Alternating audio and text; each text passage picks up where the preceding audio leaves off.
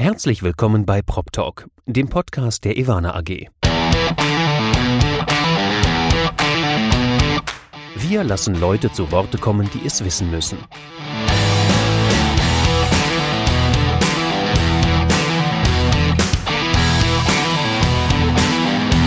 Aus der Branche für die Branche. Mit Ihrem Moderator Andi Dietrich.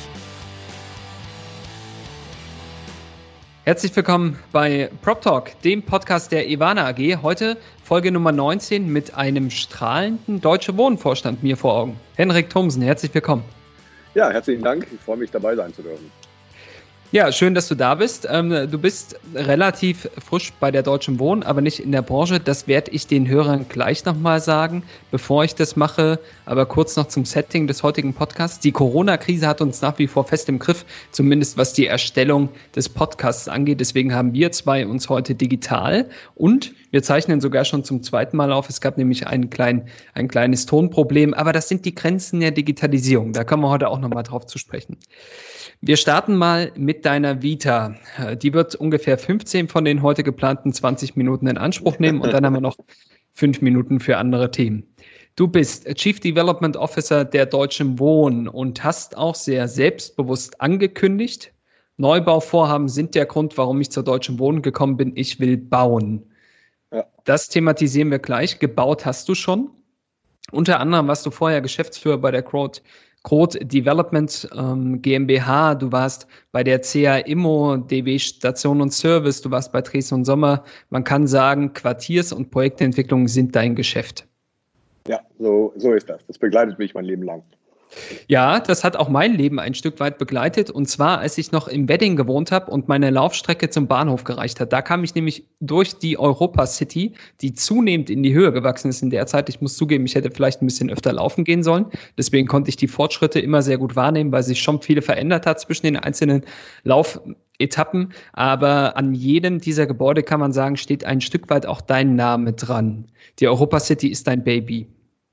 Ja, das ist, äh, ist in der Tat so. Und das ist aber ja auch das, das Prägende ist für, wenn man Projektentwicklung macht, dass man, äh, dass man ganz viele Babys in der Stadt hat und wenn man das Privileg hat, so wie ich, äh, sehr viel in Berlin gemacht zu haben, dann ist natürlich äh, jeder, jeder Spaziergang, jede Fahrradtour durch die Stadt verbunden mit wahnsinnig vielen Erinnerungen, äh, mit Freude darüber, was man gemacht hat äh, und auch mal überlegen, so Mensch, haben wir das, dies oder jenes richtig oder anders gemacht aber hauptsächlich ist es verbunden mit einer großen Freude, auch wenn man seinen Kindern sagen kann, guck, äh, da war ich dabei, das habe ich gemacht und damals war es so und so.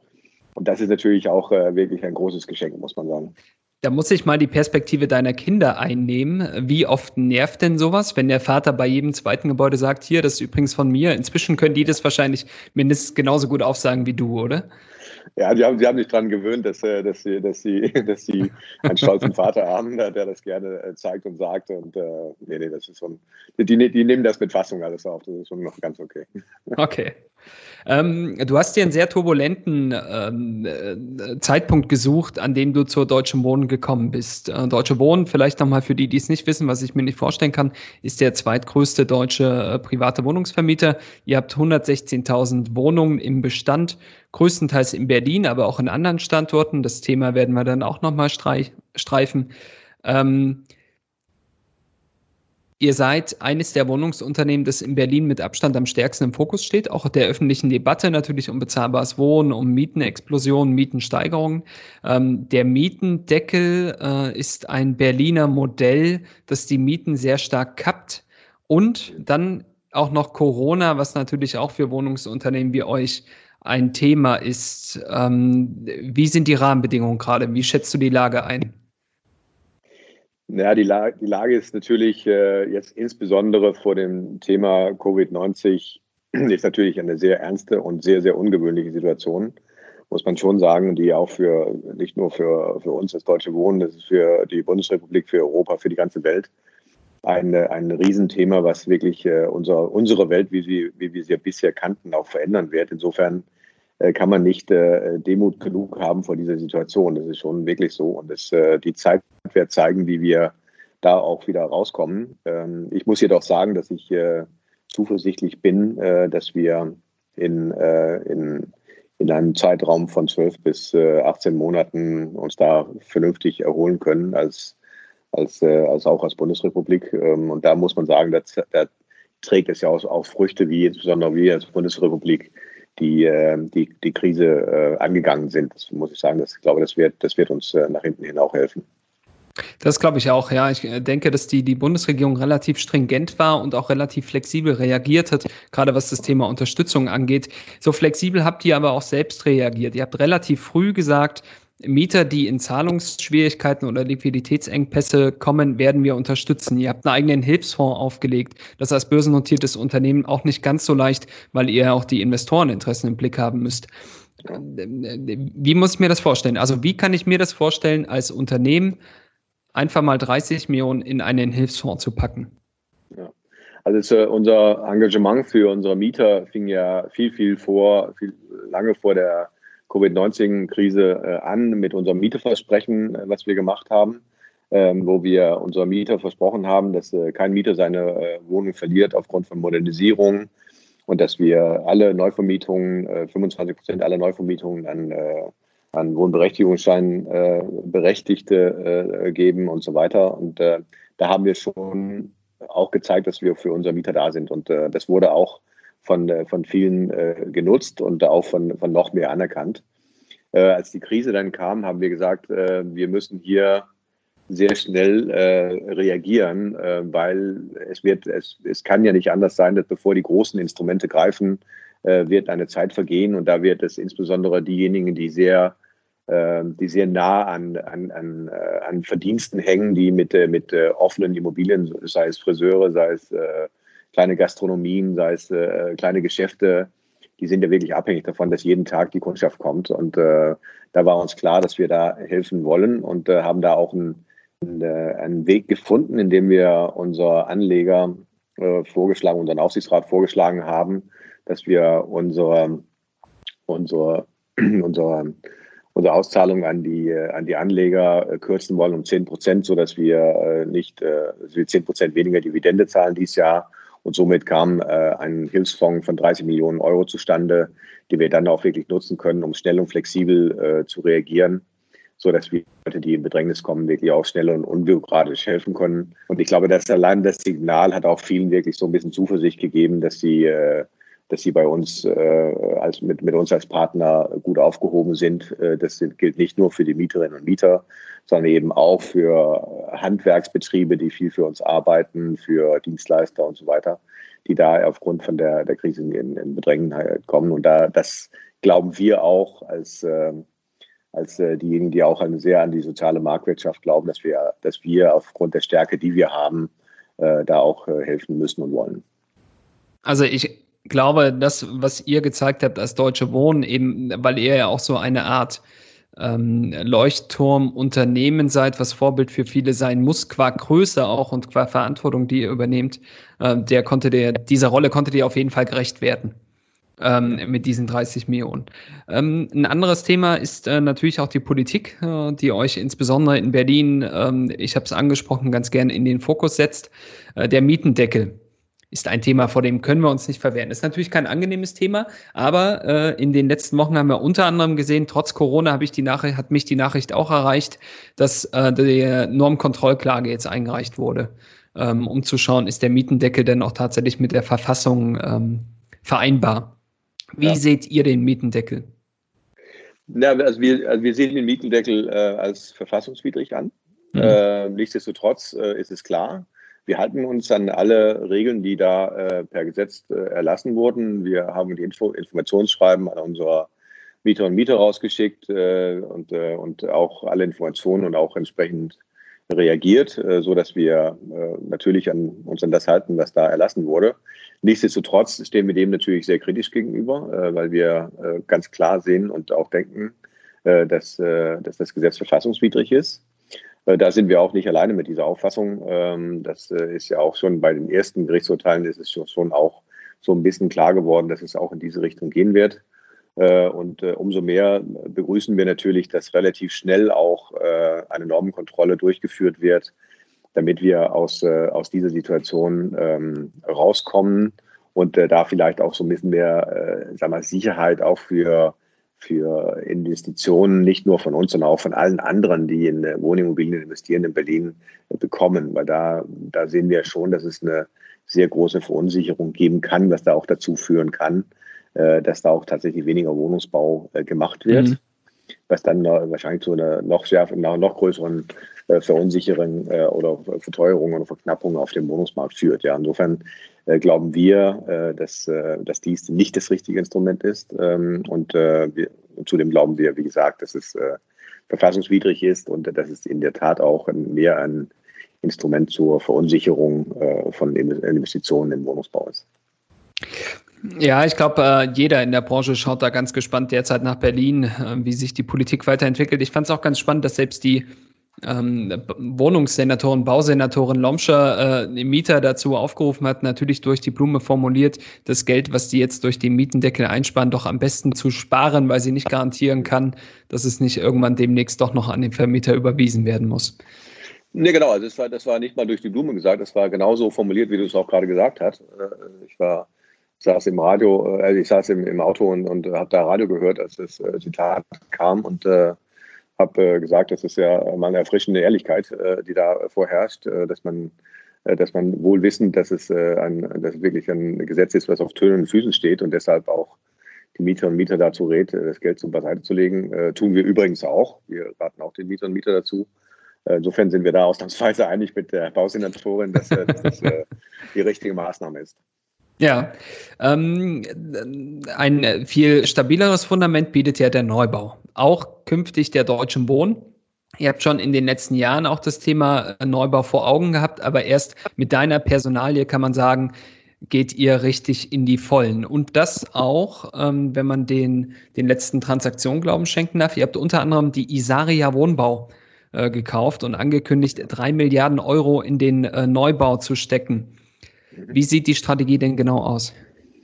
Na, die Strategie sieht schon sieht so aus, dass wir äh, ganz klar auf Neubau setzen, weil wir und zwar Neubau in den Metropolregionen, äh, weil wir einfach sehen, dass es äh, ein sehr guter Beitrag ist zur, zur weiteren Qualitätssteigerung unseres Portfolios. Und ähm, da ist äh, Neubau unverzichtbar, gerade vor dem Hintergrund der, der Preise, die wir derzeit im Bestand sehen. Äh, und äh, für diese Preise kann man dann auch tatsächlich auch sehr gut neu bauen ähm, und erhält dann auch qualitativ und äh, auch ökologisch gesehen äh, sehr gute äh, Gebäude. Mhm. Ähm, und das wollen wir eben auch deutschlandweit machen. Insofern haben wir gesagt, wir wollen das nicht nur in Berlin machen, wo wir auch ein beträchtliches Neubaupotenzial haben, sondern eben auch jetzt in, in Süddeutschland schwerpunktmäßig München und Stuttgart. Ähm, und wir werden dann auch weitere Projektentwicklung dann auch machen, auch in Mitteldeutschland. Wir gucken auch nach Hamburg. Äh, da geht es aber, aber, hauptsächlich auch um das Thema Pflege, äh, wo wir da aktiv werden wollen. Äh, insofern werden wir deutschlandweit dann auch die Projektentwicklung weiter vorantreiben. Und das ist eben auch eine wirklich spannende und tolle Aufgabe, die ich natürlich, die mich natürlich auch den Einreiz gegeben hat, hierher zu kommen und das auch wirklich zu machen. Ja, ähm, vielleicht muss man das zur Sicherheit auch nochmal dazu sagen, die Isaria ist ein urbayerisches Unternehmen. Das heißt, ihr habt einen Münchner Projektentwickler geholt. Das wird aus dem Namen heraus eigentlich schon deutlich, aber ich glaube, ich gebe es hier nochmal dem Hörer zur Sicherheit an die Hand. Ein anderes Thema, äh, das bei der Deutschen Wohnen auch eine äh, übergeordnete Rolle spielt, ist natürlich Digitalisierung. Ich kann es zwar nicht mehr hören, diesen Begriff an sich, mhm. Digitalisierung, aber die Idee dahinter finde ich ganz charmant. Das spielt im Neubau eine Rolle, aber auch im Bestand. Äh, bei euch als Unternehmen spielt das eine große Rolle und ihr habt schon von Anfang an eine sehr gute Strategie gefahren. Vielleicht können wir über die auch noch mal kurz reden. Ja, sehr gerne. Wir, wir sehen ganz klar, dass wir äh, auf der einen Seite haben wir natürlich ein, ein jahrtausendaltes äh, äh, Gewerk, damit den Neubau, die Häuser, äh, die wir aber dann auch in, den, in die Zukunft auch sehr äh, stark auch in der Digitalisierung sehen. So gehen wir auch rein. In, da geht es äh, um, um die Steuerung der, der Gebäude, da geht es um so Themen wie Türen schließen und aus der Ferne aufmachen. Es geht um, um alles, was um Messung und Steuerung geht. Äh, es geht um, äh, um, um das Thema BIM. Verständlich, das äh, sind in aller Munde, aber das ist eben auch ein Thema, was wir hier mit, mit reinbringen wollen. Und äh, wir kommen also sowohl von der, von der Steuerungsseite als auch von der Planungsseite äh, mit dem Thema Digitalisierung. Ähm, auch weil wir sehr stark auch in die Themen äh, Wärmeerzeugung, Energie, Mobilität reingehen wollen. Und da reden wir dann über Systeme, die dann auch zusammenspielen äh, sollen mit den Wohnungen. Und dann da haben wir, das schließt sich dann der Kreis, in dem wir die Wohnung sozusagen als Kernstück der, der, der, des digitalen Lebens sehen und haben deshalb auch äh, äh, arbeiten äh, auch mit einer Plattform, die sogenannte MIA, äh, My, My Intelligent äh, Home. Äh, und, und da, da arbeiten wir, da sagen wir, das ist eben die Zentrale und von da aus kann ich auf alles zugreifen, was, was, was IoT-fähig ist, also Internet of Things, äh, was man mhm. da einbinden kann. Und das soll die Wohnung so das Kernstück sein. Und das ist, äh, das ist so der, die Idee. Und äh, darüber kommt natürlich auch alles, was wir auf der Gebäude- und Infrastrukturseite, so Steuerung, Messen, Regeln, unsere Heizungsanlagen überwachen und so weiter und so fort, so dass wir, äh, dass wir sehr frühzeitig erkennen, wenn eine, wenn eine Heizung anfängt zu leiden, äh, nicht erst, wenn die Mieter kalte Füße kriegen, sondern bevor die, bevor die Heizungsanlage selber weiß, dass sie bald kaputt geht, das müssen, okay. wir, sollen, müssen wir es eben auch wissen. Ja. Predictive, ja. Ähm, genau. Ich äh, kann dir versprechen, dieser Podcast wird verstärkt, so wie ich es mitbekommen habe. Das liegt natürlich auch an dem, ähm, an dem Host der Ivana AG, die ja eine, eines der äh, frühen PropTechs sind, eines der großen PropTechs. Äh, dieser Podcast wird verstärkt von jungen Tech-Unternehmern gehört. Das heißt, die rennen euch demnächst die Bude ein, wenn die es nicht sowieso schon machen, weil ihr die Deutsche Wohnen seid. Ja, wir, wir arbeiten sehr gerne mit, äh, mit, mit Startups zusammen, haben das auch in der Vergangenheit gemacht. Und das ist natürlich klar, das ist der, die Startup-Unternehmen ist der äh, Innovationspool, auf den wir, in den wir gerne reingreifen und auch äh, unsere, unsere Themen, in die, die uns in die Zukunft äh, führen, mhm. äh, auch, auch da erkennen. Weil viele, viele Sachen, man, viele Bedarfe kennt man auch nicht, bevor man weiß, dass, dass es auch anders geht. Das ist ja da, wo es, wo es spannend wird, wirklich zu, zu schauen, was, was passiert, was passiert als nächstes sozusagen. Ja. Aber man, man darf nicht ganz vergessen, dass es natürlich auch kein Selbstzweck ist, sondern wir stellen uns immer die Frage, wie zahlt dieses, äh, diese Technologie, dieses Startup, wie auch immer diese Idee, wie zahlt die auf unser operatives Geschäft ein? Äh, geht es direkt in das operative Geschäft? Müssen wir äh, mit dem Thema arbeiten, bevor es das macht? Oder machen wir es aus, als Forschungsgründen? Das kann man ja auch machen. Mhm. Äh, und solche Themen. Oder es gibt natürlich auch die sozialen Aspekte, wenn es dann um, äh, um, um, also um soziale Netzwerke und so weiter geht. Da da kann man das natürlich auch äh, machen, um so die Nachbarschaft in unseren Beständen zu stärken. Auch da äh, gibt es natürlich auch Ideen, die, die digitalisierungsgebunden sind. Ja, sehr gut. Henrik, ich könnte hier stundenlang weiterreden, aber du hast einen sehr engen Terminkalender. Außerdem wollen wir auch beide ins Wochenende. Ihr habt da ja so, so ein schönes Ferienhaus in Brandenburg, das könnte ich mir auch gut vorstellen. Ja. Ähm, Apropos, zum Ende der Folge, bevor ich dich hier entlasse, habe ich ja immer noch so eine, so eine Art Kirsche, die ich über die Studiogäste auspacke. Du bist zwar nur virtueller Studiogast, aber das musst du dir jetzt erdulden.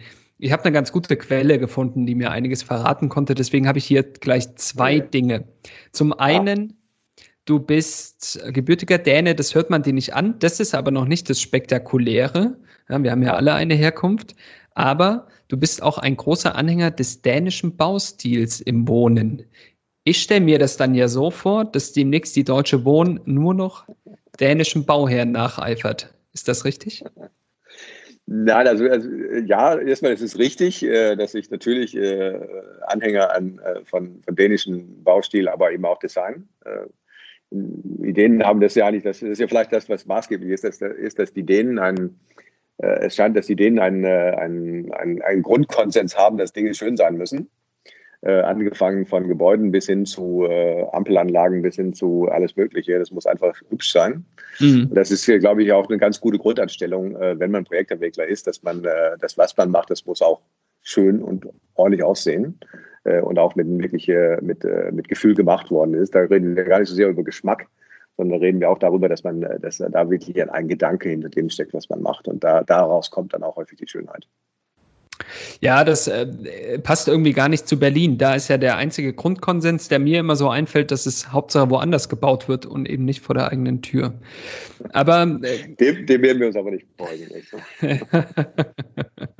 ähm, ein zweites Thema, äh, du bist Open Water Schwimmer. Ich wusste ehrlich gesagt gar nicht, dass das in Dänemark beziehungsweise in Kopenhagen, wo du herkommst, ähm, so, so groß verbreitet ist. Denn so als Deutscher kann man sich das nicht vorstellen, Open Water zu schwimmen, außer man wohnt direkt an der Ostsee, was den wenigsten vergönnt bleibt. Aber in äh, Kopenhagen ist das wohl sehr verbreitet, oder? Ja, das ist äh, die letzten Jahre verbreitet worden und da muss man äh, ein großes Lob an die äh, Kopenhagener Stadtverwaltung äh, aussprechen. Die haben es tatsächlich geschafft, dass, die, dass das Wasser im Hafen äh, so sauber ist, dass es überall Badewasserqualität hat. Und das, äh, das ist nicht von alleine gekommen, das gab es wirklich große Investitionen zu dem Thema.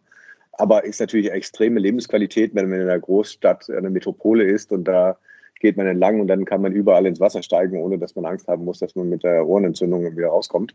Äh, und deshalb äh, gibt es dann auch einen, einen schönen Schwimmwettbewerb einmal im Jahr, wo ich gerne mit meinen Kumpels aus Kopenhagen äh, teilnehme.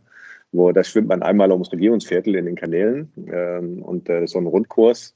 Da nehmen so 5000 Leute teil und das geht dann über den ganzen Tag und ist so ein kleines äh, Volksvergnügen und äh, macht wirklich großen Spaß und motiviert mich auch jedes Jahr, äh, wenn die Sonne ein bisschen wieder rauskommt, in das dann noch kühle Wasser zu springen. Das klingt wirklich sehr gut. Ich muss auch dazu sagen, ich war einmal in meinem Leben in Kopenhagen und es hat mir sehr, sehr gut gefallen. Also ich hatte nur den besten Eindruck von Kopenhagen. Es spielt ja auch das Wetter mit rein und äh, das ja. war wirklich, also wenn ihr es hinkriegt, ähm, die Städte in Deutschland wie Kopenhagen aufzubauen, dann würde ich gerne mal den Kontakt zur, zu den Erfurter Baubehörden herstellen, dass die euch bei der Grundstücksakquise vielleicht. genau. Kopenhagen in Erfurt, ja. Ja, gerne. Wir haben ja auch einen kleinen Fluss, der ist halt um einiges kleiner als das, was ihr habt. Ähm, ja, vielen Dank. Ähm, Henrik, äh, danke für deine Zeit. Ähm, Sehr gerne. Wir sehen uns mit Sicherheit demnächst mal wieder persönlich. Bis dahin sage ich, bleib gesund. Äh, an deine Kollegen und deine Mieter, bleibt gesund und äh, alles Gute für euch. Ja, alles Gute für euch und bleibt auch gesund. Bis bald. Bis bald. Tschüss.